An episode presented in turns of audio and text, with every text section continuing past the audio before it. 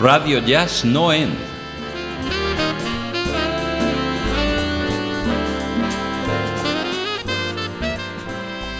Desde Valencia, el mejor jazz de la red.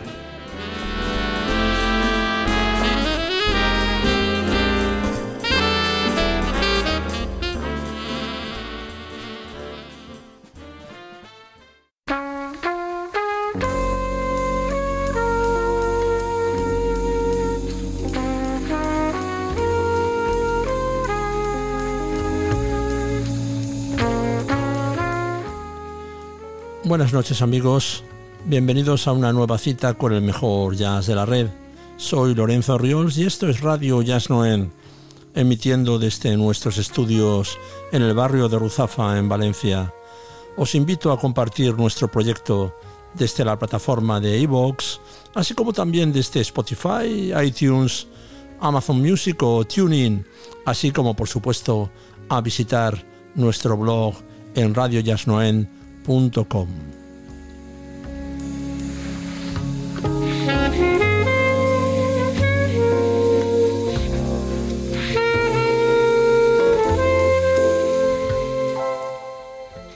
Hoy nos aproximamos de nuevo a la figura del trompetista y cantante Chet Baker. No es la primera vez y a buen seguro no será la última, porque Baker no solo fue, cuando quiso y pudo, un formidable músico, sino también es uno de los personajes más fascinantes de la historia del jazz. De tal manera que, que cada vez que lo recordamos en nuestro programa, no solo disfrutamos de un buen rato de su música, sino que relatamos eh, también una parte de su, de su increíble historia. En un mundo diferente, en una historia alternativa, podríamos imaginar a Chet Baker como uno de los más destacados músicos de aquellos que a principios de la década de los 60 exploraron ese ámbito de la fusión entre la bossa nova y el jazz. Un exitoso estilo que, que irrumpió en el mundo del jazz principalmente con las grabaciones de Stan Getz para Creed Taylor y que se extendió como la pólvora, eh, invadiendo cada, cada ámbito y cada rincón del jazz y, y también de la música popular de la época. Chet Baker podría haber sido probablemente una, una estrella en ese estilo, porque, porque su propio estilo cool y desapasionado de cantar y tocar la trompeta, con el que había triunfado en el panorama del jazz de la costa oeste en los años 50, había sido fuente de inspiración para, para los jóvenes brasileños que fueron artífices de, aquellos ritmos y melodías que, que pronto iban a enamorar al mundo entero. Sin embargo, las cosas no fueron así porque por aquellos años, a mediados de los 60, Baker estaba entregado a la tarea de, autodestrucción que a la postre arruinaría su vida y su carrera. En aquella época, la figura de Baker ya estaba muy lejos de, de la de aquel joven efebo que apenas una década antes triunfaba con su música y con su apariencia, hasta el punto de que fue, fue anunciado incluso como el nuevo James Dean, pero en 1966 con una carrera ya en plena decadencia y cuando casualmente había conseguido un contrato para una estancia de varias semanas con el trío del, pianista y compositor brasileño Joao Donato en el Club Trident de San Francisco, sobrevino, sobrevino la tragedia que, que cambiaría para siempre la vida, la vida de Baker. Como consecuencia de una paliza recibida por unos matones, probablemente unos camellos, un, un acontecimiento célebre que ya hemos relatado en nuestro programa en alguna otra ocasión. En circunstancias nunca, nunca aclaradas, Becker perdía buena parte de su dentadura superior y comenzaba un calvario, un penoso proceso de recuperación que le llevaría años.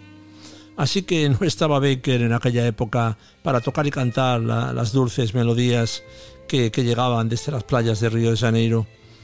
Ya tenía bastante con, por intentar regresar de aquella traumática experiencia, para volver a tocar la trompeta y conseguir el dinero necesario para alimentar ese, ese demonio que, en forma de adicción se apoderaba de su existencia y de paso de sus escasos eh, recursos. Pero Baker lo consiguió y regresó, aunque lo hizo transformado con una técnica frágil, precaria, pero también con una intensidad emocional inédita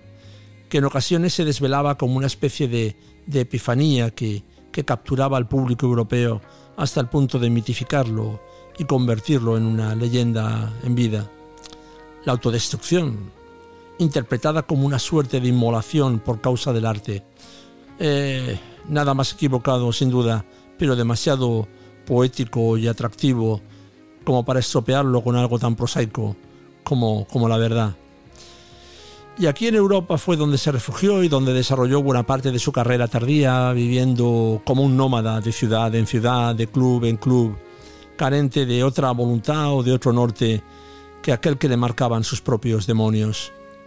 Y su repertorio en aquellos años se basaba en buena parte en los viejos estándares del songbook norteamericano que le hicieron famoso en los 50 con muy pocas novedades. Era lo que el público esperaba, el entorno en el que el trompetista se encontraba eh, cómodo. Y así fue, así fue hasta que en el año 1980 coincidió en París con la banda de jazz brasileño Novos Tempos, que lideraba el percusionista brasileño José Boto. Baker los escuchó en un club parisino al que acudió una noche con el productor Yves Chamberlain y le resultó tan atractiva su música que, que según cuenta el acordeonista eh, Richard Galliano, que formaba parte de la banda, pocos días después regresó y tocó con ellos. Y también en palabras eh, de Galeano, aquel encuentro dejó flotando sobre los músicos un sentimiento mágico que cambió ritmos, eh, matices y el espíritu de, su música. El caso es que de aquel encuentro, de aquel encuentro resultó un registro discográfico, un disco publicado con el nombre de Chet Baker and the Voto Brazilian Quartet, también editado como Chet Baker Meets Novos Tempos. En aquella banda se encontraba como decíamos, el acordeonista Richard Galliano, así como el bajista Michel Perato y un joven teclista brasileño de apenas 24 años que se llamaba Rique Pantoja, que aporta al álbum buena parte de los temas grabados en esta sesión y que todavía tendrá eh, hoy un papel protagonista en esta historia que estamos contando algo más adelante. Rique Pantoja estaba fascinado eh, por Baker hasta el punto que, tras la grabación de, del álbum, en el verano de aquel año se unió a Baker en un viaje a través de Italia, la, segunda patria de Baker al lado de la amante del trompetista en aquella época, Ruth Young, y también con la hija de Baker que había viajado desde Estados Unidos. Así que Pantoja pudo asistir durante aquellos días a algunos de los aspectos más tristes y oscuros de la vida personal y familiar del trompetista. Bueno, el álbum no fue un gran éxito comercial, desde luego, eh, hay que tener en cuenta que casi toda la producción discográfica de Baker en aquella época, eh, tras su recuperación, se efectuaba para pequeñas discográficas independientes, europeas, con escasa distribución internacional, aunque en este caso se hizo para una discográfica de cierta consideración, la discográfica de Francis Dreyfus. Eh, así que este, este álbum se grabó en París eh, del día 21 al 23 de 1900, de julio, del mes de julio de 1900. Y el resultado del álbum pone de manifiesto eh, lo que resultaba obvio desde el principio, y es que el sonido y el estilo de Baker, pausado, desprovisto de estridencias de vibrato o de cualquier otro tipo de adornos o alardes técnicos, ese sonido atmosférico y evanescente de su trompeta resultaba idóneo para la naturaleza y las características de la música brasileña porque compartían un mismo camino, un mismo horizonte musical, ya que no en vano Baker influyó de forma decisiva en los músicos que crearon la bossa nova desde finales de la década de los 50. Bueno, así que vamos a comprobarlo por nosotros mismos y vamos a escuchar los temas de Enrique Pantoja, Seila, una preciosa balada, y otro tema más rítmico llamado Salsamba, Chet Baker con el Voto Brazilian Quartet.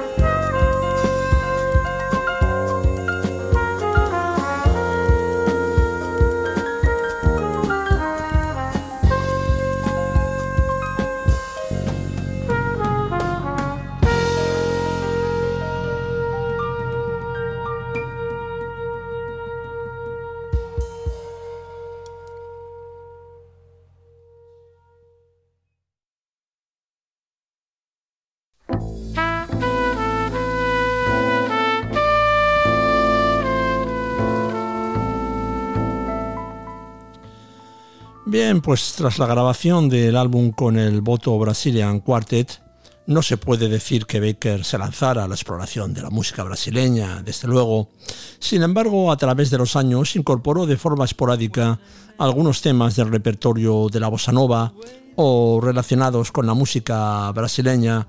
aunque para encontrarlos tenemos que, indagar en su discografía crepuscular. Uno de los temas que Baker incorporó a su repertorio fue una composición italiana de los años 60, de principios de los 60, llamada Estate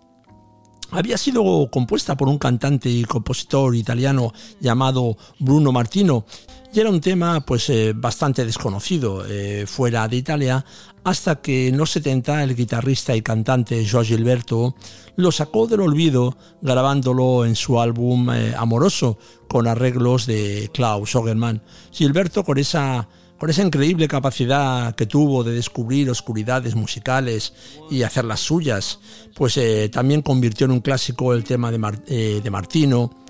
que, ha quedado ya para siempre incorporado al repertorio de la bossa nova y que ha sido interpretado eh, infinidad de veces por artistas de todos los estilos.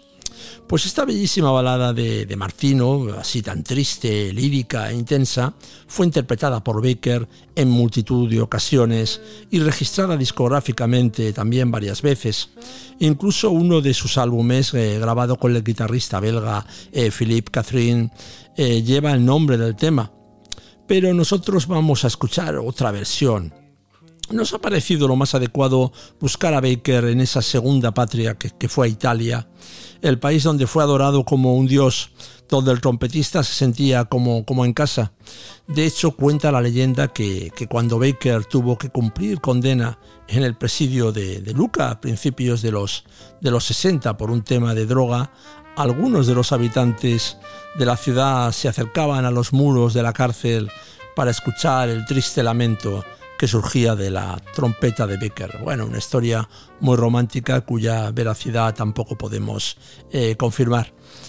Bueno, pues esta noche vamos a viajar a Milán al mes de octubre de 1983. Becker, rodeado de algunos de sus más brillantes colaboradores eh, de aquella época, como el bajista Ricardo Delfra o el pianista Michel Grailier,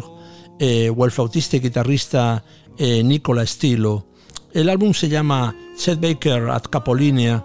a pesar de que no está grabado en el histórico club milanés, sino que se trata de una grabación de estudio, tal vez la más italiana por su repertorio de la producción de Baker. Escuchamos ya ese tema eterno que se llama Estate.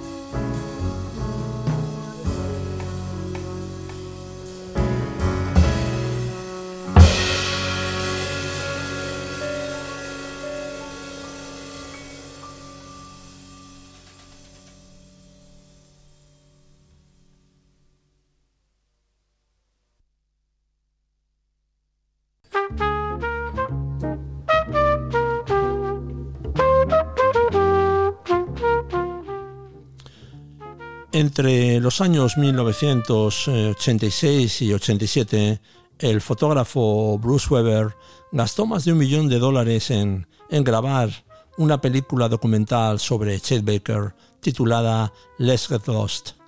Un documental al que el biógrafo de Baker, James Gavin, llamó fantasía orgásmica acerca de un hombre cuya imagen en los 50 había inspirado los anuncios homoeróticos de Weber para la ropa interior de Calvin Klein.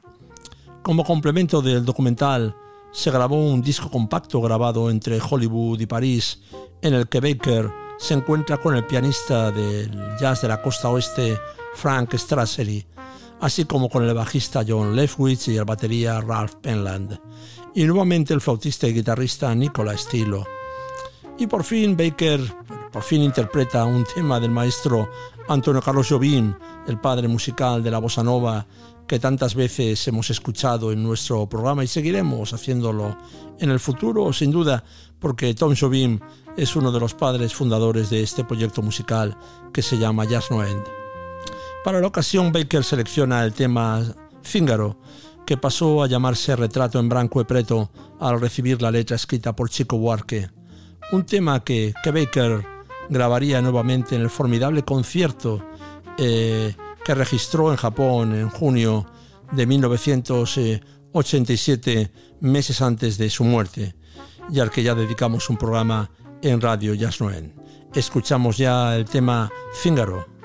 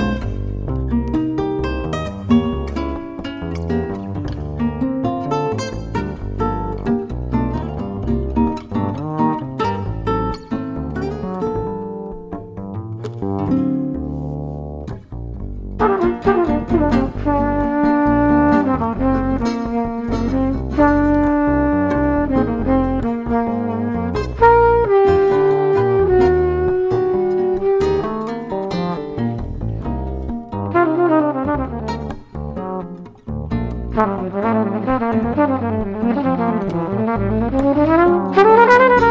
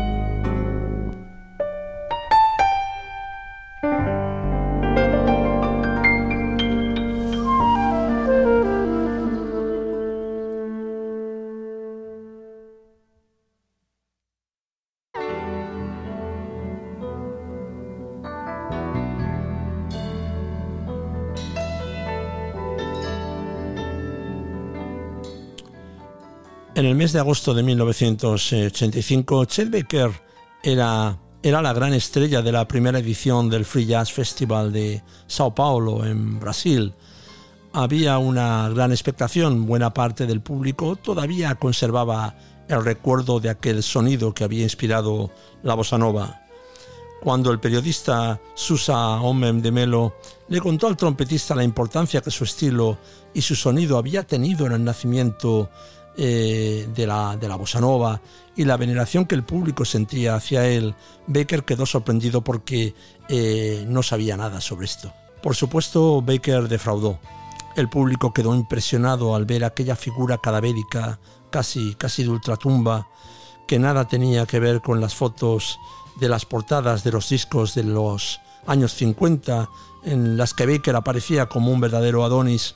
Baker, profundamente degradado, eh, tocaba sentado, eh, medio dormido, y sus limitaciones técnicas eran ya, eran ya extremas.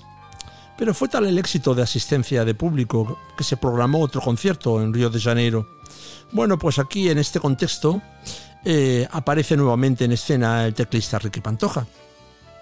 que se había encontrado con Baker, como recordaréis, cinco años antes Pantoja fue el director musical de la banda de Baker en el Free Jazz Festival en Río de Janeiro.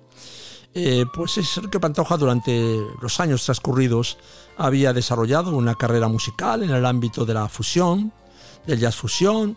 eh, había sido cofundador del fabuloso grupo de jazz brasileño Cama de Gato con Pascual Meirelles, Mauro Senise y Artur Maya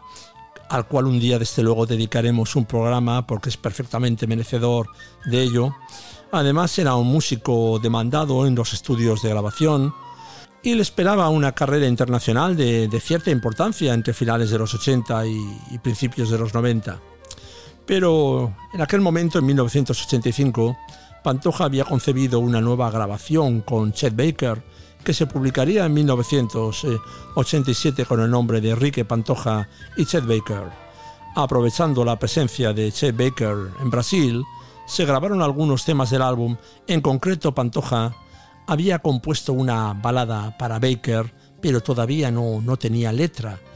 Eh, el pianista envió la cassette a la letrista Roxanne Simon eh, en Los Ángeles y la canción con la letra llegó a tiempo y fue grabada en uno de los momentos más sublimes de la colaboración entre Chet Baker y Pantoja. Baker, encantado con aquella melodía, se la entregó a Bruce Weber para que la utilizara en su documental.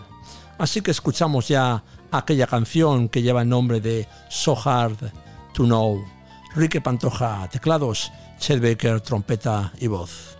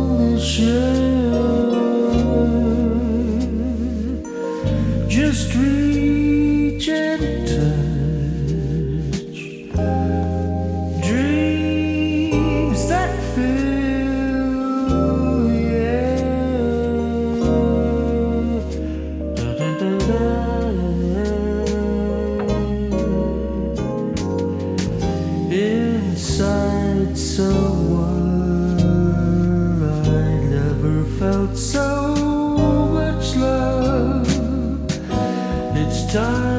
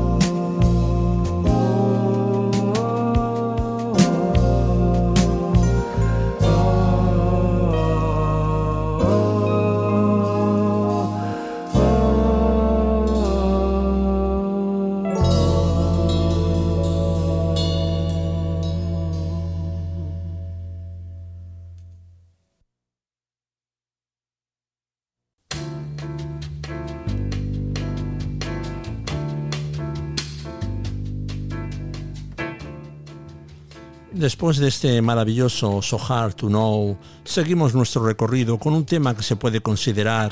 eh, de alguna forma el legado que Enrique Pantoja dejó en el repertorio del trompetista. Eh, durante años y hasta el fin de su vida y su carrera, que acabaría en la acera de un callejón de la ciudad de Ámsterdam en el año 1988, Chet Becker interpretó y grabó en diversas ocasiones el tema Arbor Way eh, entre otras en el escenario del club londinense Ronnie Scott's o en su célebre concierto de Tokio de junio de 1987, aunque la grabación efectuada en el álbum Rique Pantoja y Chet Baker es la única oportunidad de escuchar esta refrescante composición interpretada por ambos artistas. Así que escuchamos ya Arbor Way.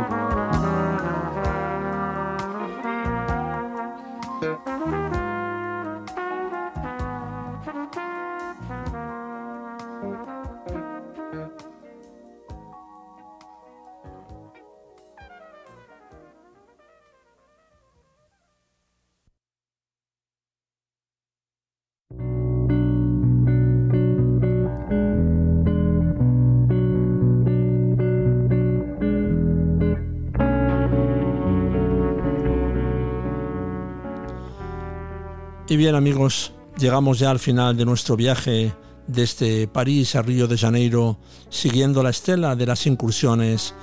del trompetista Chet Baker en el ámbito de la música brasileña, que nos ha llevado a explorar algunos oscuros y desconocidos rincones de su discografía. Pero queremos despedirnos con esa con una verdadera rareza, que fue la intervención de, Baker en el álbum de la cantante brasileña Astrid Gilberto en su álbum de 1977, That Girl from Ipanema. Un álbum perfectamente olvidable de temas de música brasileña pasados por la trituradora del ritmo disco de la época, un álbum del que solo se salva el tema Far Away que la cantante interpreta al lado de Chet Baker. No se trata en realidad de un tema de música brasileña, eh, es más bien una bonita balada de reminiscencias latinas que comienza con la trompeta de Baker evocando de alguna forma los primeros acordes del adagio del concierto de Aranjuez. Faraway es una anécdota, es, es una simple canción olvidada, es un momento fugaz, perdido en un álbum mediocre de vulgares arreglos comerciales, tal vez el peor de la carrera de la que fue una de las musas de la bossa nova, Astrud Gilberto, en pleno proceso de, decadencia de su carrera. Pero la presencia de Baker en este tema, compuesto por la propia Astrud y por el compositor Hal Sapper, lo cambia todo. Su trompeta, como siempre, transmite una desoladora sensación de, tristeza, de, soledad y de distancia. Un momento muy especial que, vale la pena recuperar del olvido para, despedir nuestro programa.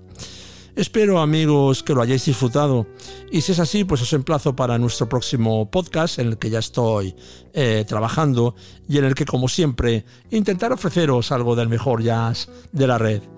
Os dejo ya con Chet Baker y a su Gilberto interpretando el tema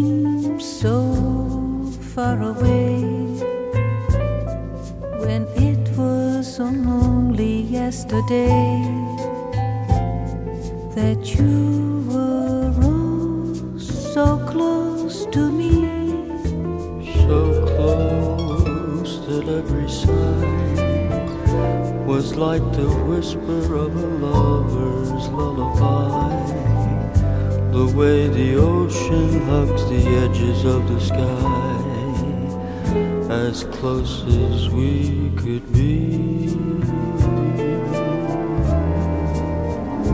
But now you're far away, so far away, you're like a distant star away. And even though your hands could touch me if they tried, when love has died, what more is there to say?